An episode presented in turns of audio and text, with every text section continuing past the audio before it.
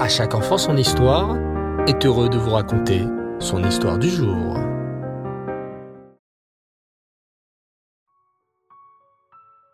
Bonsoir les enfants et Reftov, j'espère que vous allez bien.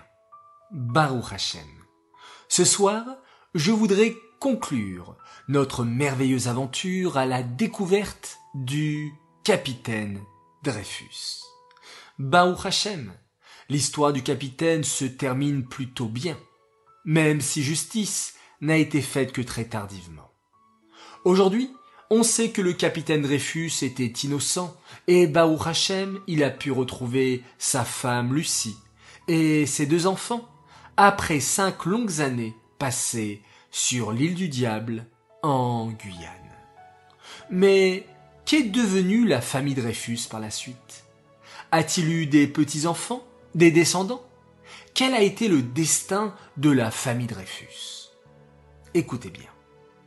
La famille Dreyfus connaîtra un destin particulier. Il faut que vous sachiez, les enfants, que l'affaire Dreyfus a toujours été un tabou dans sa famille.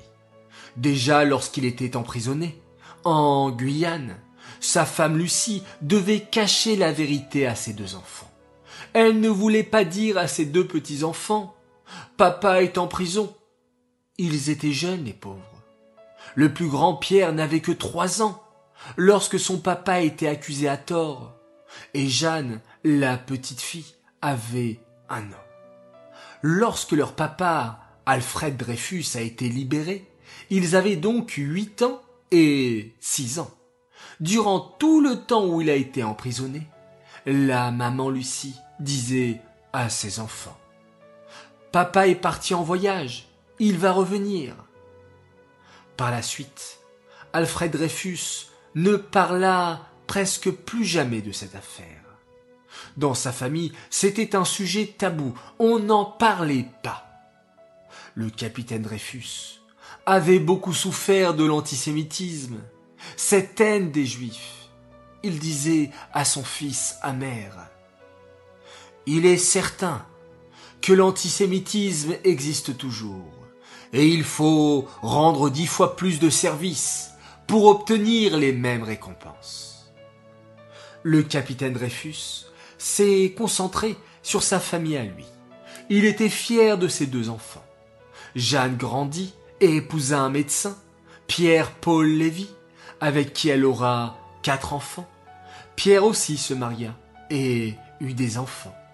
Ainsi, le capitaine Dreyfus put voir et porter ses petits-enfants sur ses genoux. Alfred Dreyfus écrivit un livre sur son emprisonnement. Il y pensait souvent, mais n'en parlait jamais. Toute sa vie, il s'est battu pour la France. À 55 ans, quand la première guerre mondiale éclata, il repartit au combat. Puis la terrible Shoah commença. Alfred Dreyfus quitta ce monde avant la Shoah. Mais avant de partir de ce monde, il avait entendu qu'Hitler, Marchemo, était monté au pouvoir en Allemagne. Il dit donc, amer, ainsi, souffle-t-il, mes souffrances semblent n'avoir servi à rien.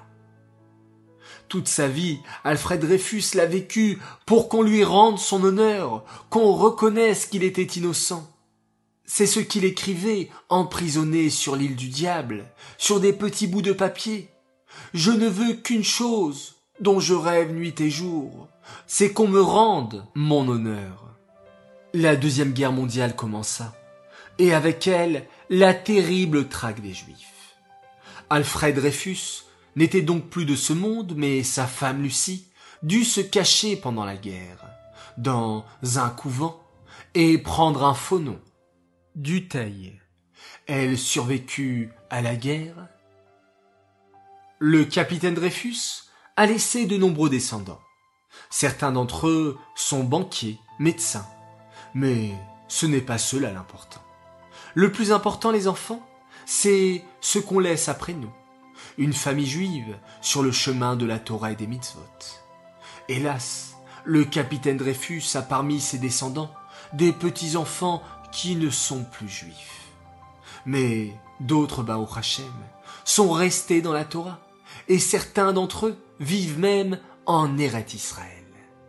L'une d'entre elles se nomme Yael Perel. Il y a quelques années, il a été organisé une rencontre très émouvante entre Yael Perel, l'arrière-petite-fille du capitaine Dreyfus, et Martine Leblond Zola, l'arrière-petite-fille d'Émile Zola, l'écrivain qui avait défendu avec tant de courage le capitaine dans son article J'accuse. Et un petit-neveu de Dreyfus, Yves Duteuil, a également écrit et chanté une très belle chanson sur le capitaine Dreyfus. L'essentiel à retenir, les enfants, de cette puissante histoire, c'est d'avoir toujours la émouna en Hachem et de ne jamais se décourager. Alfred Dreyfus s'est battu pour prouver qu'il était innocent et tant de gens courageux l'ont aidé. Aujourd'hui, plusieurs membres de sa famille vivent en Ered d'Israël et c'est cela l'essentiel.